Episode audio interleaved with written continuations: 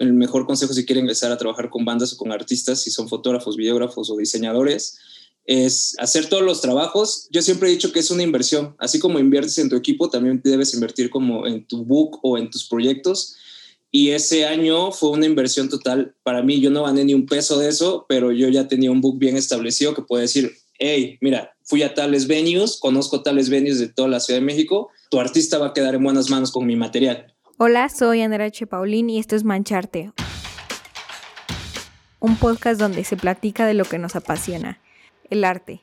Desde ilustradores, fotógrafos, pintores, escritores y más nos contarán sus tips, caminos y visiones que han desafiado para seguir salpicando a más gente con su arte y así inspirarte a que tú comiences a mancharte con todas tus locuras. El día de hoy, Jos a la vez se nos une. Él es un fotógrafo, videógrafo. Ahorita está mucho en el desarrollo de videoclips y de estrategias para artistas nuevos y emergentes. Así como la mayoría de nosotros, o si no todos, empezamos con el arte como hobby. Y así fue en el caso de Jos.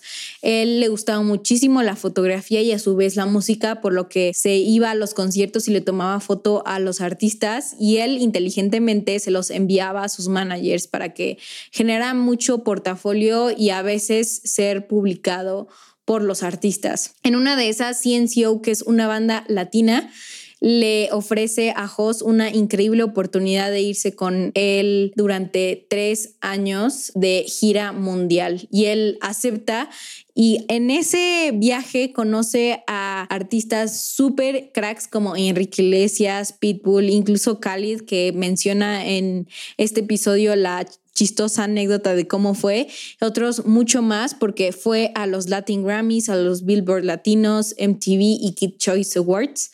Por la pandemia, la gira obviamente termina y él decide emprender junto con otros de sus socios una productora y también una parte de estrategia en cómo ayudar a los artistas emergentes. Entonces, sin más, tienes que escuchar este episodio y más si eres esta persona en la que no sabe cómo empezar a escalar que tu arte se convierta un negocio y en cómo buscar estas oportunidades que te pueden cambiar la vida como host. Entonces, sin más, siéntate y disfruta de este increíble episodio. Y no se te olvide enviarme tu opinión a arroba podcast en Instagram. Hola, Jos, bienvenido a Mancharte, ¿cómo estás? Hola, hola Andrea, muy bien. Gracias por invitarme, me siento muy honrado de estar aquí. Soy fan de tu, soy fan de tu proyecto y, está bien chido estar aquí. Muchísimas gracias. Este, así como me gusta saber cómo empiezan todos los artistas, cómo tú empezaste a meterte en este mundo y si siempre fue como esta tu primera opción. Pues yo soy, bueno, para los que no me conocen, yo soy fotógrafo, videógrafo de, de profesión oficio así le llamo, pero también ahorita estoy haciendo eh, el papel de varias, de, otras varias áreas que, ya les contaré, pero lo mío es la foto, eh, la foto y la música. Yo era ese típico dude que sale de la, de la prepa y no sabe qué estudiar y sus papás ya le están diciendo, busca una carrera, busca una universidad, qué vas a hacer de tu vida. Yo en ese entonces tenía una bandita y mi sueño era pues turear, era tocar, era que, lanzar las canciones. Lamentablemente pues no se pudo hacer. Eh, éramos creo que muy malos. Soy un músico frustrado, toco la batería. Eh, y nada, decidí, decidí pues tomar la carrera más que en ese entonces, porque no es la más, pero en ese entonces todo el mundo era como de, ah, comunicación es lo más fácil. Y yo dije, bueno, pues ya es la como la más divertida, no llevo matemáticas. Eh, démosle, ¿no? Sí.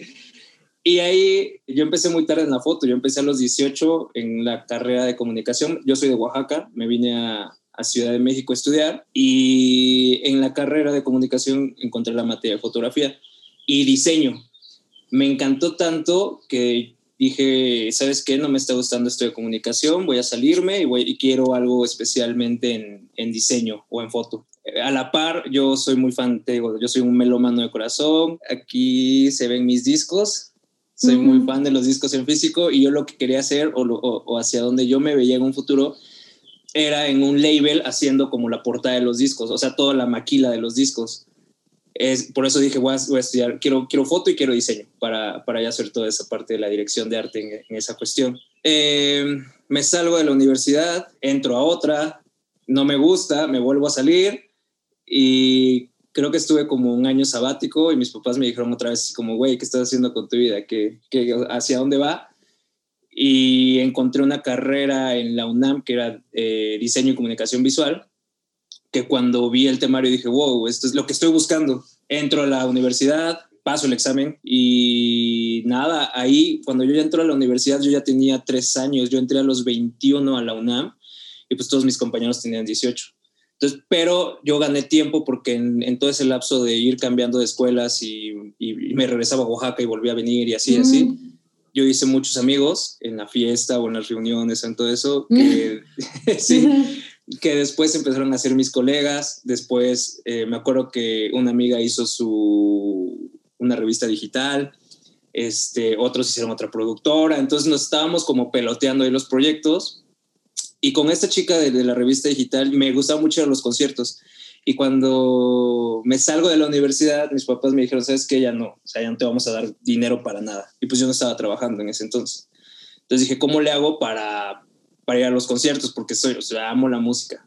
Y entonces le dije a esta chica que tenía su revista digital, le dije, oye, déjame hacer todas las notas, déjame ir a, a los Junket Press, déjame ir a, a, todo esto, yo te, yo te elaboro todo eso, pero los, los accesos eh, dámelos a mí. Y yo tomo las fotos, hago la nota, lo publico, o sea, hago todo, solamente para ir al concierto. Entonces así empecé. Eh, en este lapso, te digo, en este año sabático, empecé a, ir a varios conciertos. Yo cuando ya entré otra vez a la, a la universidad, seguía trabajando en eso. Eh, le empecé a tomar muchas fotos a, muchos artistas, obviamente sin paga, todo esto era, era sin paga y Instagram ya estaba un poquito más este, establecido, ya había un poquito más de gente y empecé a subir todas mis fotografías ahí, ahí, ahí, ahí y como que empecé a crear un book en Instagram. Y la gente me empezó a seguir, le mandaba como las fotos de los artistas que les tomaba, se las mandaba a las bandas o los managers eso es muy importante. Y así empecé a hacer más contactos y la gente o los artistas o los managers ya sabían, yo ya estaba como en el radar. Ok, o sea, por eso dices que es importante como, aquí estoy, te lo envié, o sea, como mm. hacer... Sí, tienes que hacerte presente, presencia, sí, sí, sí, eso es súper importante. Yo te digo, empecé eh, haciendo fotografía de concierto y ese es como el, mejor consejo si quieren empezar a trabajar con bandas o con artistas, si son fotógrafos, videógrafos o diseñadores es hacer todos los trabajos. Si los van a hacer, yo siempre he dicho que es una inversión. Así como inviertes en tu equipo, también debes invertir como en tu book o en tus proyectos.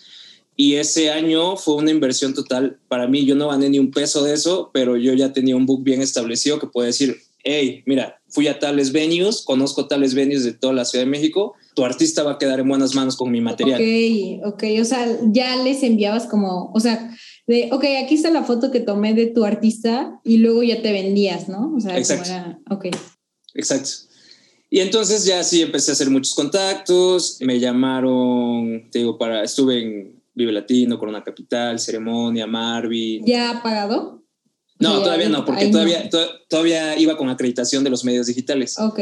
Que eran medios digitales muy pequeños porque ya en ese momento yo, yo, le envié mails, me acuerdo que le envié mails a, en ese momento existía uno que se llama Life Box Set, que era muy famoso, le envié a Cultura Colectiva y le envié a otro, le envié mi currículum y como de, eh, aquí estoy por si quieren fotos. Y los tres me batearon y yo fue como, oh, bueno, entonces ya me, como que siempre, siempre buscaba como las posibilidades de ir. O sea, siempre era como, mi meta es esa, tengo que conseguirlo, o sea, como del lugar. Entonces... Eh, me empecé a codear con los medios más pequeñitos y ellos sin problema me mandaban y así. Eh, hasta que ya llegó un momento en que pues, mi Instagram, que era mi book, eh, ya lucía como de un fotógrafo profesional. exacto, con varios artistas pequeños, emergentes, en desarrollo, algunos ya grandes. Los de los festivales pues también causaban un impacto y hasta que el manager de, esta, de una banda, de una boy band que se llama Ciencio, me escribió un mensaje y me dijo, oye, he visto tu trabajo, eh, necesitamos a alguien así, necesitamos a alguien que nos haga contenido de foto y video y que sepa de foto de concierto y lifestyle, que era lo que yo hacía. Y el lifestyle lo hacía con mis amigos, o sea, nos, nos, íbamos que al Nevado de Toluca o no sé, a cualquier lado y yo siempre estaba con la camarita tirando fotos y lo subía a Instagram como si fuera una sesión pagada, ¿sabes? Pero en realidad. No, pues, okay, okay, okay. Entonces, eso me sirvió mucho. De hecho, la gente después me decía, güey, yo pensé que ya estabas trabajando, ya estaba feliz de esto y esto. Y, güey, no, o sea, yo, de hecho, yo pagaba mis tickets a veces, me pagaba el metro para ir a los shows, o sea, el Uber para regresar. Y, pero yo lo demostraba como si fuera un trabajo súper profesional. Y por eso la gente empezó a confiar en mí y me empezó a llamar. Hasta que te digo, llegó este, este manager y me jaló y pues ahí ya empezó toda la aventura. ¿Y este manager es de algún grupo? Como grupo. Ajá, o sea, ¿de dónde es ese manager? Pues él, él era el personal manager de, de CNCO, de estos dudes. Ah, ok, ok. Ajá, él era el personal manager y él me dijo, oye, vente con nosotros, o sea, para trabajar directamente con nosotros. Ah, ok. Y ahí fue como, ok, me lanzo. Sí, ok, me lanzo, sí, jalo, sí. Y así nació la magia. Y entonces, eh, ¿cuánto tiempo estuviste con ellos? Con ellos estuve tres años, tres años y medio aproximado. No, recuerdo. Empecé en junio del 2017 y me salí en aproximadamente julio del 2020. Sí, tres y esos tres años, ¿qué recuerdas de esos tres años? O sea, ¿era cansado estar como de gira o, o, o sea, cómo recuerdas esa experiencia? No, es de las mejores experiencias que he vivido, o sea, esos tres años aparte de que ya me pagaban súper bien, eh, estaba haciendo lo que me gusta, pues también viajar y conocer un buen de países y personas y eso fue, la mejor experiencia de mi vida. Fue, por ejemplo, el, haz de cuenta, e, ellos me hablaron y me dijeron, vamos a tener un show, un tour en México, que era Monterrey, Guadalajara, Zacatecas y Ciudad de México, creo, si mal no recuerdo. Me pagaron esas cuatro fechas. Terminaron esas cuatro fechas y yo como, bueno, chingón, gracias por todo. Y de ahí me volvió a hablar el manager. Me dijo, oye, ¿sabes qué? Nos encantó tu, trabajo, queremos que te vengas personal con nosotros. Pero personal es literal personal, o sea, tienes que dejar todo, porque me pasó como el, las fechas que ya tenían programadas y era de que no había descanso hasta en ocho meses. Y yo así, hoy, y ya, pues dije, déjame pensarlo, te escribo mañana. sí, porque todavía tenía la escuela. De hecho, ese junio estábamos en vacaciones y a mí me agarró perfecto porque yo tenía las vacaciones. Y les marco a mis papás y les digo, oigan, ¿saben qué? Mira, me salió esta oportunidad. La verdad, pues implica dejar la escuela. Y mis papás al principio fue como de, no, ¿cómo vas a dejarla? Te costó tanto entrar o sea, y preocupados también, ¿no? Mi papá siempre fue como, siempre tenía ese mito como de la música y, y el tour y las giras, y, o sea, que envolvía ciertas eh, sustancias nocivas para la salud, recreativas, y siempre fue como el miedo que, que tenía mi familia. ¿Cómo vas a ir? Si luego las artisteadas y tal y tal. Y pues ya tomé una decisión, le dije, esta, o sea, esta oportunidad no se va a presentar otra vez en la vida entonces la voy a tomar y pues ya, lo que, lo que, lo que salga, lo que tenga que pasar. Ya le marqué, le dije, ¿sabes qué? Sí, me voy. Me mandaron mis tickets y me fui. Eh, estuve aproximadamente, creo que ese primer tour, como ocho meses fuera de la casa, durmiendo en aeropuertos, llegando, habían fechas en que llegábamos al aeropuerto, hacíamos soundcheck, se hacía el show y nos íbamos a otra ciudad, también me tocó mucho la experiencia de tour bus, de ir tureando en un bus, durmiéndote ahí. Eso era muy, muy, muy, muy cool porque terminábamos el show y nos, nos subíamos al bus, al camión, y de que jugábamos videojuegos o éramos muy adictos al Monopoly y éramos muy competitivos. Entonces también forjé una amistad muy buena con, ellos. ellos. Sí, se volvieron como mi familia, tanto ellos como con el crew porque todo el tiempo pues estábamos juntos y más en estas actividades que te digo que íbamos en un tour todos, que éramos como 15 dudes y la pobre tour manager que nos tuvo que aguantar a 14 dudes y, y, todo pues el desmadre. Sí, pero sí era muy chido. Me, me acuerdo mucho también, compramos scooters y, y luego se paraban que a cargar gasolina 12 eh, de la noche y nosotros bajábamos con los scooters y patinábamos o bajábamos un balón y jugábamos fútbol por allá. Eh, todo, toda esa experiencia estuvo muy cool, muy cansada, muy estresada. Eh, a, mi, a, mitad de tour se me explotó la vesícula en Tijuana, no, en Los Ángeles. ¿Qué? En Los Ángeles a Tijuana se me explotó la vesícula. Me tuvieron que, me tuve que volar de Tijuana a México para que me, me hospitalizaran. Eh, y bueno, el doctor me dijo es que es estrés, comida, o sea, se desbalanceó mucho mi vida porque era literal, o sea, como ves en las películas o como te platican los tours, así son, de no duermes mucho, comes lo que puedes, pero, pero muy cool. Eh, yo creo que lo volvería a repetir, me encanta. Eh, y pues nada. ¿Y entonces te saliste por tu cuenta? Eh, empezó la pandemia. Lo último que hice con ellos fue marzo y abril que salió un sencillo que se llama Honey Boo con Nati Natasha. lo, lo, grabamos en, en, Puerto Rico y eso fue lo, lo, último que hice presencial y de ahí empecé a hacer unas cositas a distancia, pero pues a ellos también les afectó porque pues no había shows, no había nada de actividades, entonces pausaron el proyecto y al principio era como de, ay, todos pensábamos, ¿no? Ay, sí, en un mes se, se acaba la cuarentena, ay, sí, en dos meses. En dos semanas. en dos semanas, ya. Y pues no se acababa y no se acababa. Y yo eh, pues tenía muchos gastos, no estaba ganando dinero, me quedé, o sea, me quedé desempleado literal.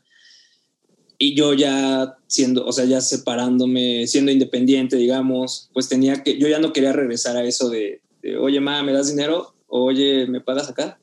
Sino empecé a buscar otras oportunidades y fue cuando nació el proyecto de la casa. Tenía que buscar la forma de volver a trabajar y volver a generar ingresos y le marqué a un amigo que ahorita es mi socio, uno de mis dos socios, y le dije, oye, ¿sabes qué? Mira, vamos a hacer esto.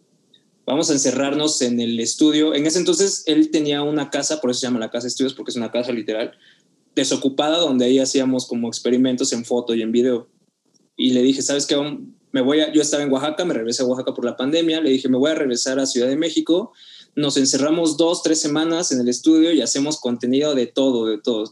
Traigo mochilas, le voy a hablar a mis amigos que tienen como productos, que son emprendedores, que me presten sus productos para yo hacerles contenido visual y pues a ver qué, qué, jala, o sea, tener un book, porque yo tenía book de concierto, pero no tenía book de lo que la gente necesitaba en ese entonces, que eran los emprendedores, ¿no? Que en la pandemia les ayudó bastante porque pues todo era contenido en, en social media. Entonces dije, ¿sabes qué? El, entretenimiento se acabó, o sea, la parte de, la industria del entretenimiento, música, cine, todo este rollo, es, es, la última que se va a recuperar, pero todos los emprendedores o todos los que tienen un negocio que están vendiendo cositas, ellos sí tienen, eh, sí es rentable en este momento, entonces vamos a atacar por ahí. Y ya, como fue, me vine, nos encerramos ahí, empezamos a hacer, empezamos a generar un book muy, muy, muy chido en video, en foto, conceptuales, unas cosas así cabronas. Y un día se me ocurrió decirle a... Yo ya tenía, tengo, tenía un amigo, bueno, tengo un amigo que es un, es, tiene un label independiente, una disquera independiente, y se me ocurrió decirle, oye, güey, eh, ¿por qué no te traes a varios de tus artistas que tienes ahí, que, eh, que son artistas en desarrollo independientes, aquí al estudio, les tomamos fotos y se las damos, se las regalamos? como que ese proceso lo regresé otra vez. O sea, eso fue como de nuevo inversión de, o sea, como es gratis ahorita para armar bien lo que quiero en el futuro y venderme.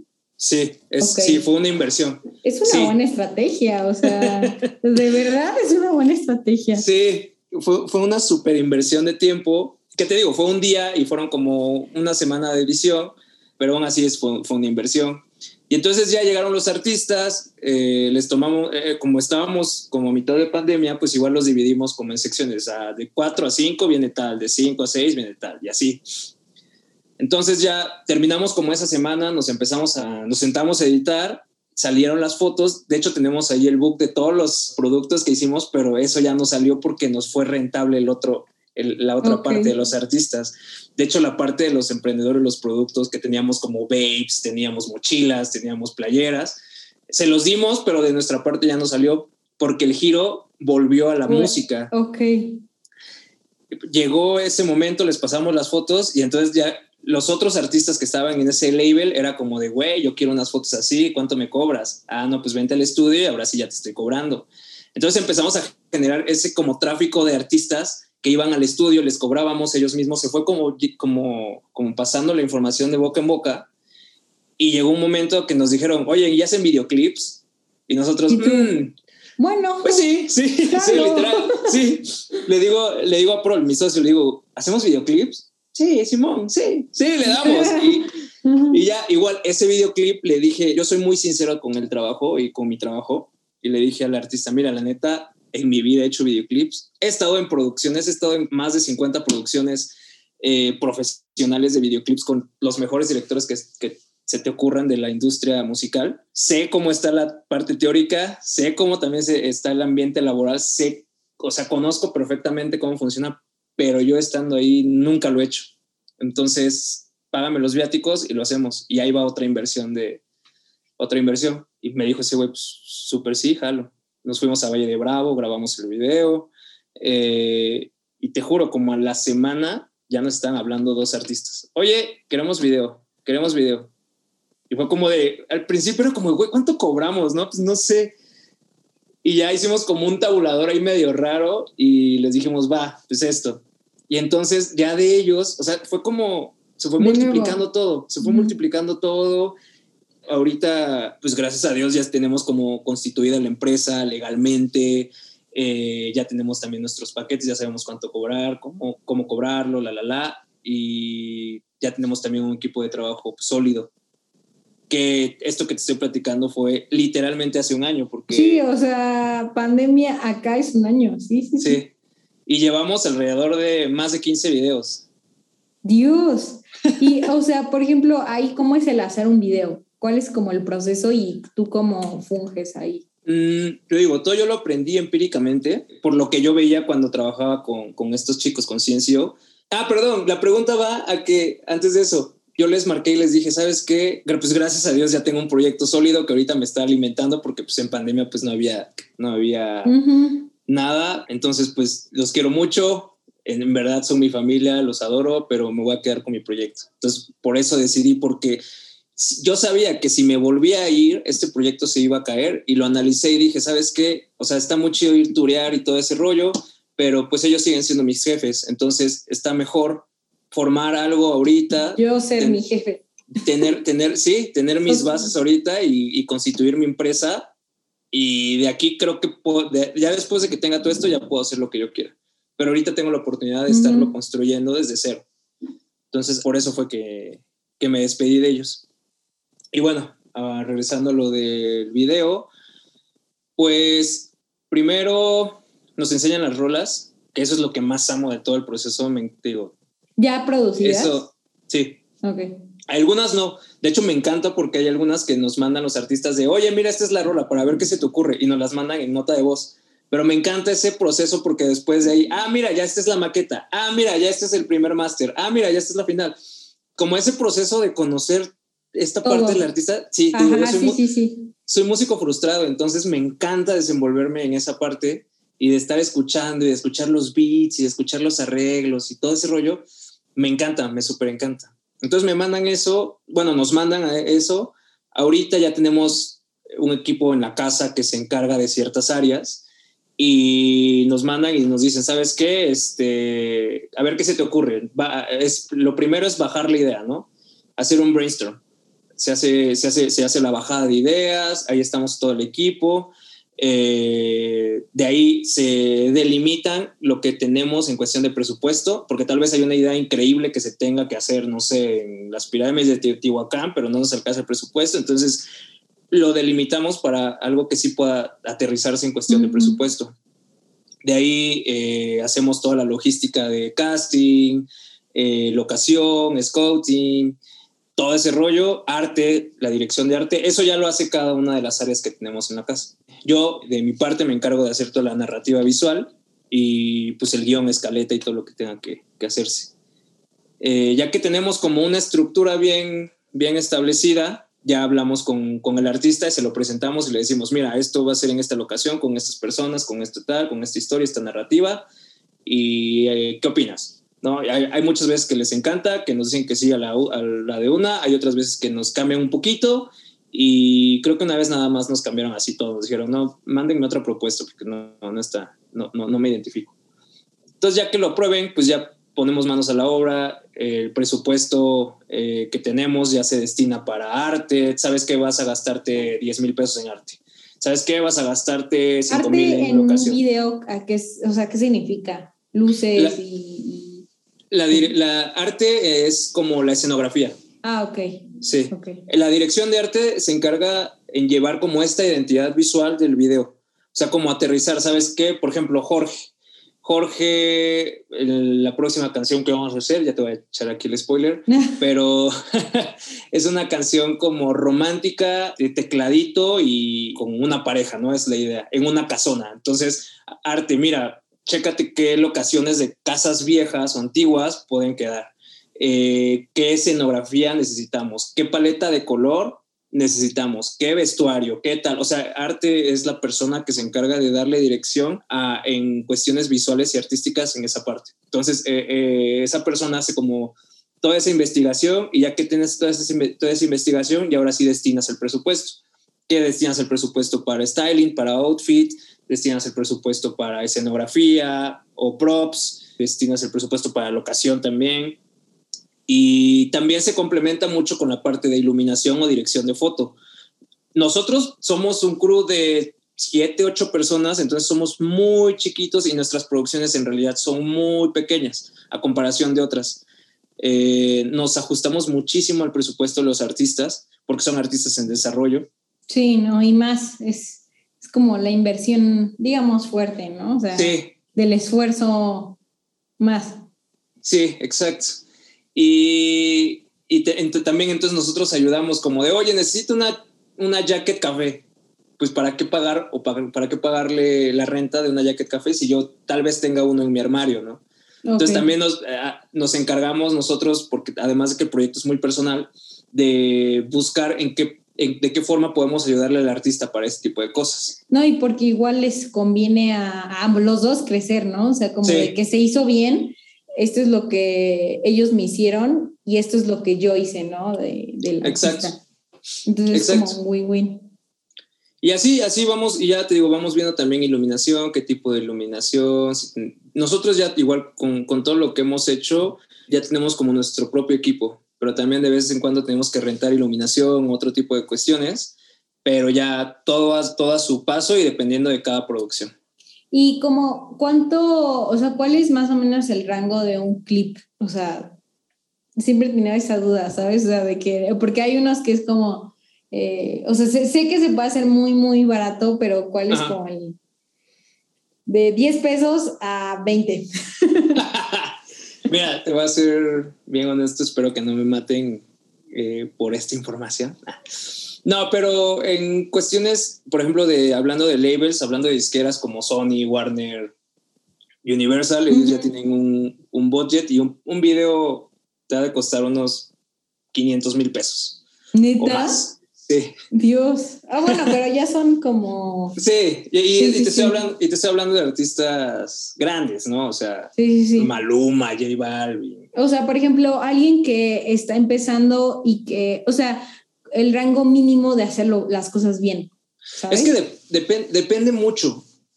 Yo tengo unos colegas, unos amigos que igual empezaron y empezaron cobrando como 6 mil pesos, pero depende mucho del tipo de producción, es lo que siempre le decimos. ¿Sabes qué? Nosotros, yo inclusive me puedo ir con mi camarita y te hago un video y nos vamos a una locación pública y lo hacemos en un set y se acabó, ¿no? ¿Y, qué te vas a gastar?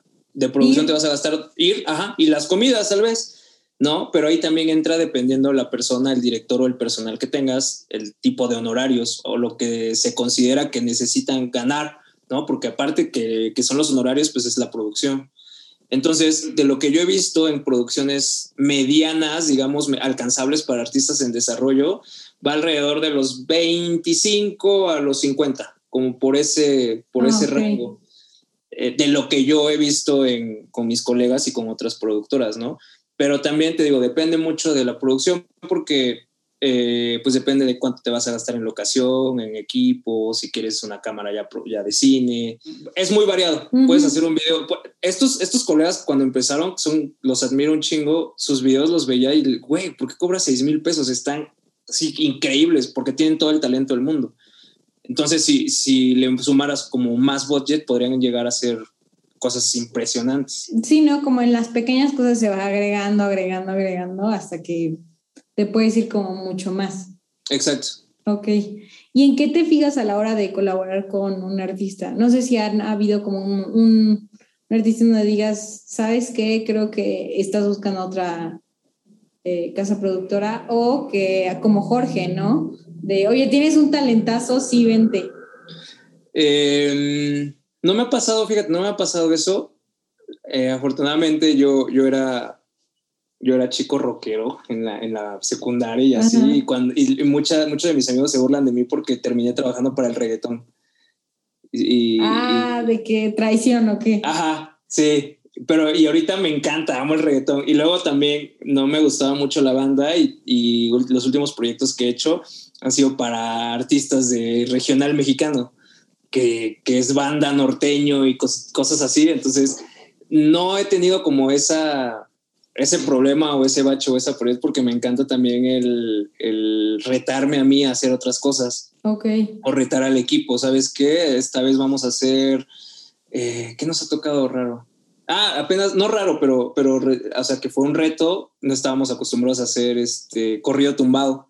Entonces hicimos un videoclip para un artista que, de corrido tumbado. Pero, por ejemplo, para Jorge, para los artistas con los que colaboramos directamente, que nos llama la atención, o que vemos que tienen esa chispa, nos vamos siempre por lo subjetivo, siempre ha sido lo subjetivo. Cuando escuchamos a Jorge, los tres que somos aquí, los tres socios que somos en la casa, quedamos encantados y dijimos, tenemos que invertirle o apostarle a este talento porque se lo merece y porque nos gusta a nosotros, o sea, porque nos encantaría que un producto que nosotros escuchemos nos pues llegue a, las grandes ligas. Eh, eh, con Jorge es lo que estamos pues invirtiendo, pero también hemos tenido pláticas de, hacer berrinches, nuestros berrinches o nuestros, ¿cómo le decimos? Nuestros... sí, es como un berrinche de, trabajar con artistas que, que nos, que, nos, que nos encantaría trabajar, pero que tal vez no, no, nos conocen. Entonces hemos estado tratando de, localizarlos y de decirlos, eh, güey, te hacemos un video gratis. O sea, solo paga la producción, no pagas honorarios. Eh, simplemente porque nos encantaría hacer un video gratis para ti, o sea, porque nos encanta tu música y queremos hacer algo chido y así. Hay un chico que se llama, espero, le, voy a decir a, la gente que es para mí este, esta parte, que se llama Blinko. No sé, no sé si lo conoces, es un, tipo de Guadalajara que hace emo trap. Está bien raro, está bien chido. Y le queremos mandar mensaje, decirle, güey, te, te hacemos un videazo muy duro solamente porque queremos hacer un video muy duro para ti, o sea, porque nos encanta tu música, nos encanta todo este rollo y pues lo queremos hacer. Ok, ok, ok, ok, ya. Ya, ya, ya capté así como, oye, yo quiero seguirte escuchando, te ayudo. sí, sí. Exacto. Ok, ok, ok. Y me, igual me dijiste que haces como estrategias de marketing para artistas. Sí. ¿Qué estrategias justo recomiendas para la persona que nos esté escuchando? Pues mira, depende mucho. Primero, lo que, lo que más les recomiendo, bueno, es que en la casa, o sea, en el estudio, después de empezar con videoclips, eh, empezamos con todo este, el desarrollo de artistas, el desarrollo de artistas independientes. Y lo primero, lo primero que tienes que hacer, o que yo recomiendo, es aterrizar tu proyecto.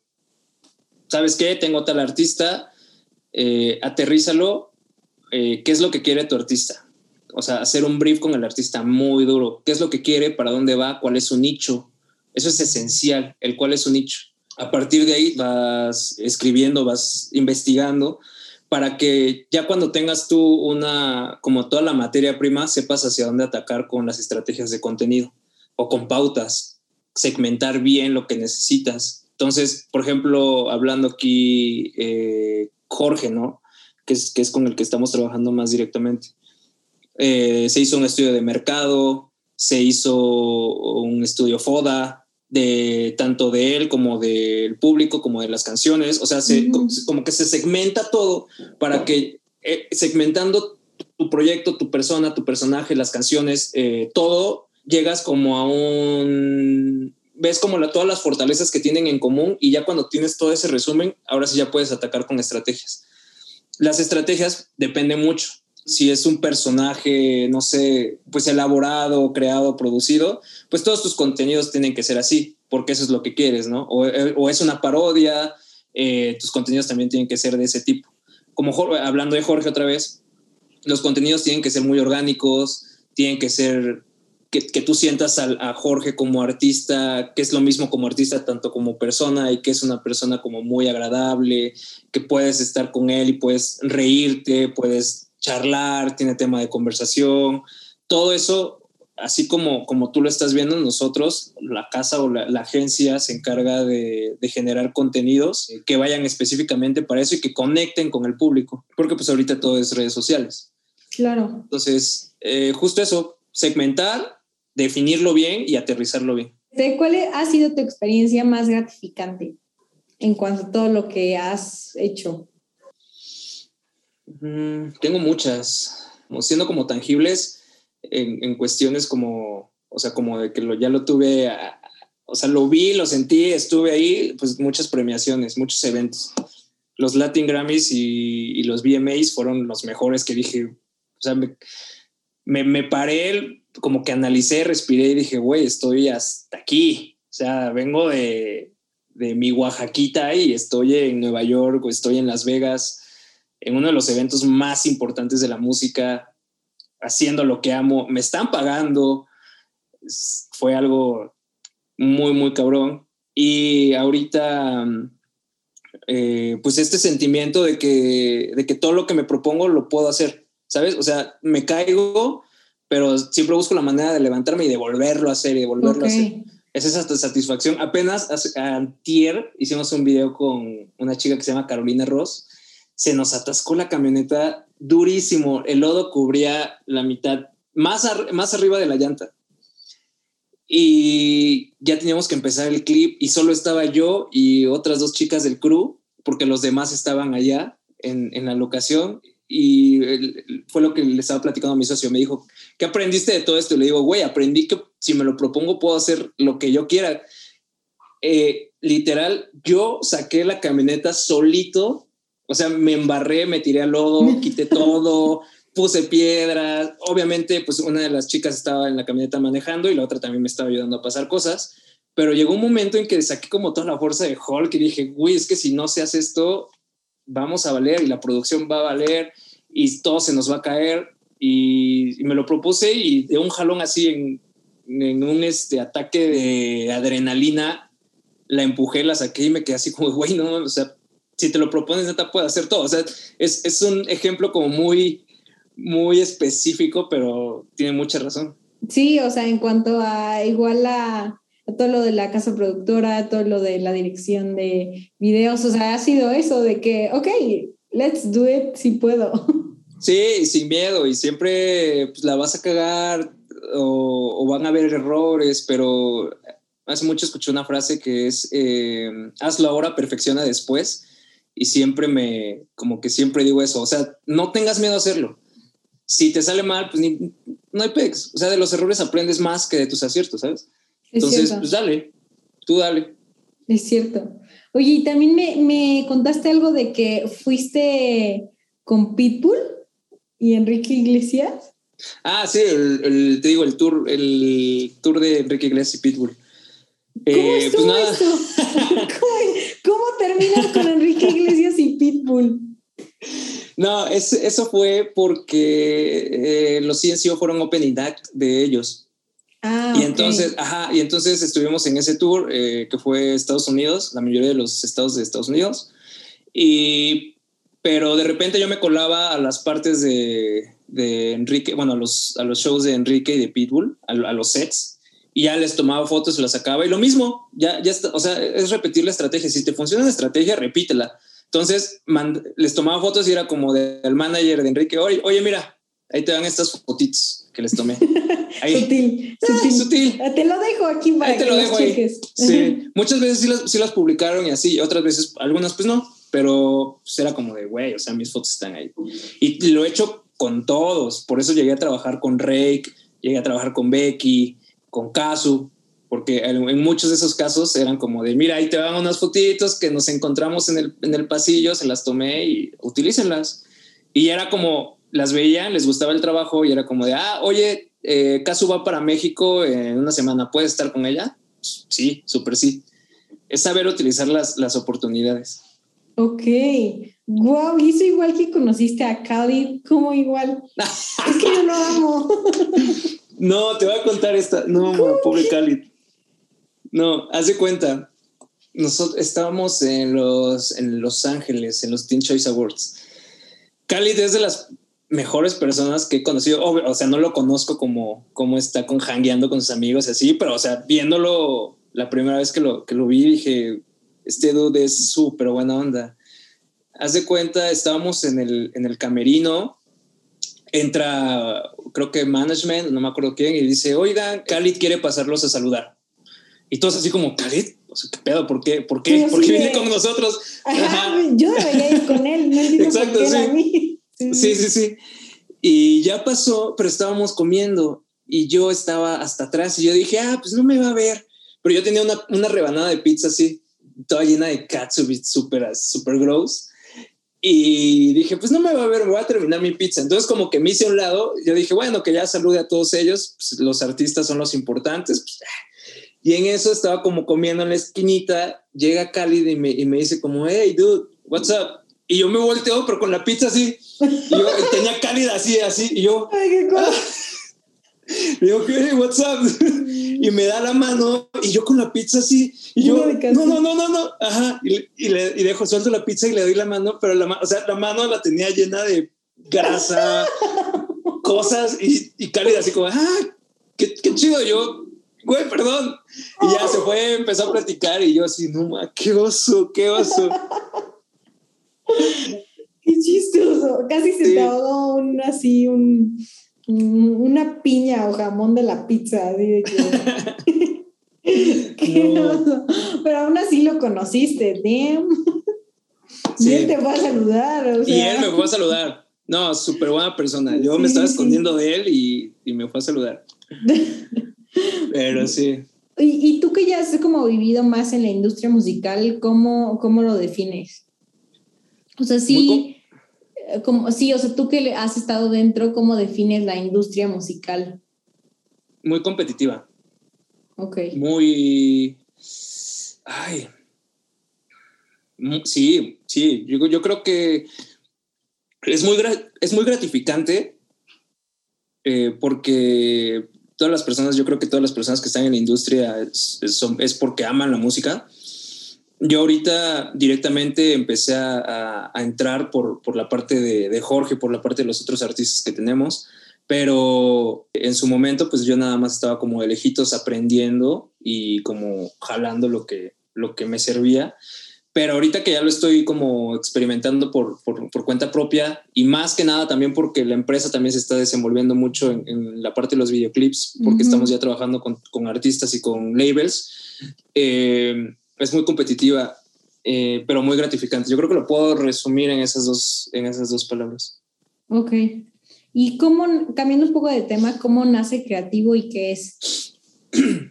Uy, creativo es mi bebé. Hace cuenta que siempre, Oaxaca es muy chiquito, es, es, pues es una ciudad, es un pueblito. Sí. Y todo el mundo, cuando yo empecé a viajar o cuando yo empecé a trabajar con esos artistas, pues todo el mundo era como de, güey, ya viste a Josa le está yendo bien, o ya viste a Josa dónde está. Y entonces cada que yo regresaba a Oaxaca, mucha gente era como de, güey, ¿cómo lo hiciste? Mandaste book, mandaste esto, oye, ayúdame, oye, la, la, la. Y yo, yo amo mi estado, yo lo, lo amo, lo presumo y he dicho que hay muchísimo talento, pues hay spots, ahí está Pots, este, están otros, un director de fotografía que se llama Fer Moisés, que lo han publicado en Vogue y, y muchísimo talento y muchísima cultura, muchísima riqueza. Yo dije, tengo que hacer algo cool porque me frustra que mi gente, este, no quiero decir estancada, pero que no tenga como estas herramientas para poder sobresalir, ¿no? Si yo lo hice, me costó bastante, pero, pero lo hice y, ahorita en esta posición puedo eh, analizar y puedo dar consejos y, decir, pues de, de, cualquier forma ayudarlos, pues lo voy a hacer y fue que nació creativo que te digo, primero era de fotógrafos para fotógrafos, eh, donde hacíamos, así te digo, hacíamos porque ya no lo hemos hecho a partir de hace como seis meses, pero lo vamos a retomar en septiembre. Pero la dinámica era eh, un tipo campamento donde, por ejemplo, tenías eh, fotografía editorial, ¿no? ¿Sabes qué? Vamos a hacer un campamento de fotografía editorial. ¿Qué necesitamos para el campamento de fotografía editorial? Porque eran talleres, cursos y pláticas ¿sabes qué? Necesitamos dos ponentes que hagan fotografía editorial. Y ya yo me encargaba, oye, güey, ¿puedes dar, venir a dar clase de esto? Oye, ¿puedes venir a dar clase del otro? Y después de eso, eh, decías, ¿qué más, necesita, qué, qué, más necesitas conocer tú para que la fotografía editorial pueda fluir? Pues, ¿qué influye? Mucho el make-up y el styling. Entonces, oye, tú haces make-up, tú haces styling, vente, te pago los vuelos para Oaxaca y, y danos un curso. Nosotros no somos make-up ni styling, pero necesitamos saber eso para poder dirigir y para poder hacer una buena fotografía editorial. Entonces eran como complementarios, primero, aparte que te daban como el curso de iluminación, dirección, eh, edición, también aprendía sobre make-up, sobre styling, sobre, eh, llevamos una vez a, en este mismo de editorial a un chico que, que, trabajaba en una editorial, justamente en una revista editorial. Entonces, oye, a ver, explícanos cómo van, por ejemplo, las partes de las fotografías, en qué dimensiones, o ah, en qué, por ejemplo, en qué ángulos tienen que estar, ¿no? O en qué lados, derecho, izquierdo, al centro. ¿Cómo tú lo ves con tu experiencia que tú eres diseñador de editorial? Uh -huh. Nos pueda servir a nosotros los fotógrafos para que podamos desarrollarnos en el ámbito que nos gusta. Entonces, así, así fue como empezó Creativo. Hicimos uno con justamente Chucho Potts. Eh, y también eh, empezamos a hacer como espacios para emprendedores, uh -huh. porque lo que, lo que nos gusta, o bueno, lo que buscamos es conocer todos los secretos de todos, que no exista ningún secreto, que nos podamos ayudar porque todos tenemos talento y todos necesitamos y queremos y debemos sobresalir, ¿no? Y debemos salir y, y que nos esté yendo súper bien y ganar mucho y, o sea, lo que, lo que nos propongamos, entonces, eh, en estos espacios creativos que también hacemos, es como de, ¿sabes qué? Mira, vamos a invitar, el, último que hicimos fueron tres, tres marcas. Una marca independiente de ropa que se llama Cara de Bola, un fotógrafo de documental que tira en análogo y un diseñador que se llama Bandido, que trabaja en, en editoriales muy cabronas. Y ellos, aparte, era como un tipo bazar, es como un tipo bazar, pero no solamente vas, ellos exponen sus productos, sino ellos te, también te platican cómo llegaron para, para tener ese producto. Eh, muchas, muchas de las cosas que nos, import, que nos importa, que necesitamos que conozcan, es la parte legal y administrativa. Ese es un consejo que neta, desde ahorita los que nos estén escuchando se pongan a investigar porque es algo que les va a, ¿A, a ahorrar. qué te refieres con la parte legal y administrativa? En cuestiones, por ejemplo, de finanzas. Okay. Si, si, quieres, si quieres ser emprendedor, ¿cuánto te va a costar? O sea, un modelo de negocio que sí. te asegure que tu negocio va a ser sustentable. Va a ser autosustentable primero uh -huh. y después que sea rentable. Eso, si a mí me lo hubieran explicado, hubiera puesto atención en mis clases de, de economía, no, o, sea, de, o de estadística. Sí, sí. O, o, por ejemplo, cuestiones con el SAT, ¿no? Cómo ahorita con la empresa estábamos viendo cómo constituirla de una forma que no sea como una empresa o como una asociación civil o como, ¿sabes? Ciertos claro. tipos de términos que no nos hagan pagar miles, miles, miles de impuestos eh, cuando ni siquiera tenemos esos ingresos, ¿no? Entonces, todas estas cuestiones, la parte legal, un abogado, por ejemplo, en nuestro caso tenemos un abogado donde nos hace los contratos porque ya estamos trabajando con artistas, que al principio, eh, cuando empezó el, el estudio, no teníamos contratos y muchos artistas se nos fueron sin, sin terminar de pagar algunos videos, ¿no? Entonces, ya teniendo como estas partes, te vas asegurando que todo esto, todo lo que estás haciendo va a ser rentable y va a ser autosustentable, que es lo que buscamos. Que sí, amamos el arte, pero no podemos vivir de Exacto. aplausos. Sí, sí, sí. Entonces, justamente en, en, los espacios creativos decimos, a ver, tal vez yo tengo una fórmula, pero tal vez cara de bola tiene otra fórmula, o cara de bola sabe, sabe cómo manejar esto de e-commerce, ¿no? O sabe, uh -huh. sabe cómo poner una tienda en línea, que tal vez no, es algo que yo no, no, ocupo, pero que tal vez pueda funcionar para uh -huh. que en algún momento mi modelo de negocio sea vender playeras de mi empresa. Entonces, claro. todas estas cuestiones, este peloteo de ideas, es lo que hace creativo. Que, que, la gente, sí, que la gente aprenda. ¿Y ahorita va a ser en línea o igual presencial? Ya lo queremos hacer presencial. Lo hicimos a inicios de la pandemia en línea estuvimos regalando camaritas y lentes para celular. Estuvimos haciendo muchas dinámicas porque como estábamos todos encerrados, pues necesitábamos motivación, sí, que no nos claro. matara. La, pues, el aburrimiento. Sí, el aburrimiento y la ansiedad, ¿no? Porque Ajá. muchas personas también sufrieron de ansiedad y nervios uh -huh. y todo ese rollo. Entonces, en creativo empezamos a hacer muchísimas dinámicas y la gente se sumaba, pero vimos lo que te digo, vimos que el modelo de negocio no era rentable porque tal vez estábamos compitiendo con otras empresas que estaban haciendo lo mismo en línea, que ya tienen un modelo de, negocio más grande, Definido. Exacto, que te estoy hablando doméstica y creana, ¿no? Y que son baratos. Entonces era como de, uy, nos vamos a esperar tantito, vamos a, otra vez aterrizar, hacer el modelo de negocio, a ver qué está pasando, qué es lo que necesita la gente. Todo este estudio de mercado que te digo es súper importante para después ya atacarlo, pero en nuestro nicho, que nuestro nicho es presencial, es experiencia y es eh, el aprendizaje, la colaboración y el networking, que es súper importante. Claro. Es también algo que, que tocamos mucho en creativo, el networking. Sí, no, yo la verdad es que durante este año de, del podcast, o sea, creo que el networking es algo esencial. O sea, es creo que lo más enriquecedor que he tenido.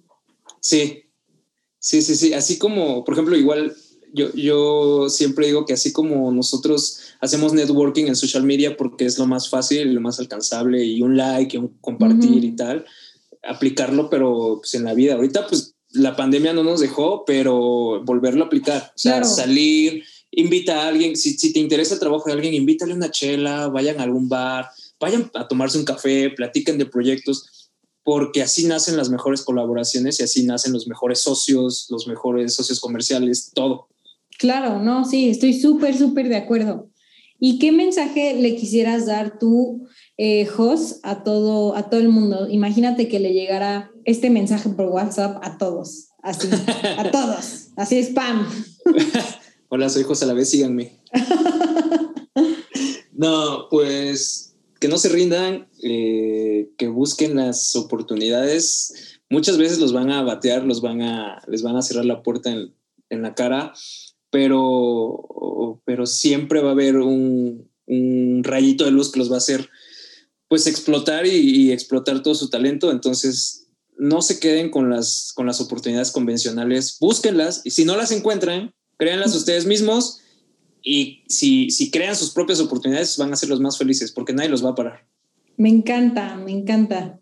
Este, pues la última pregunta es, ¿en qué mundo mágico vivirías?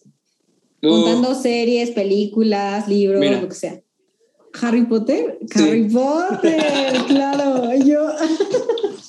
Mira, aquí tengo una almohadita. No manches, ¿sabes qué? La mayoría de. Hay muchos que me dicen Harry Potter, o sea, de que igual, hasta me sacan la varita de, mira, tengo una varita. sí. muchos fans de Harry Potter, somos los artistas. Exacto. Pues muchísimas gracias, Jos. ¿Y en dónde la gente te puede encontrar tanto igual con tus proyectos? Pues me pueden encontrar como arroba Jos a la vez, Jos a la vez. Eh, arroba el proyecto del estudio de la agencia es La Casa Estudios, estudios con S. Y creativo es arroba creativo, pero la E es una X. Perdón, la A es una X. O sea, es como creativo. Ok. Eh, y ya, todo, todo en Instagram tenemos página de creativo, pero de la casa no. Y bueno, todo en Instagram mejor. Ok, perfecto. Muchísimas gracias, Jos, por estar el día de hoy con nosotros. Muchas gracias. Fue un honor.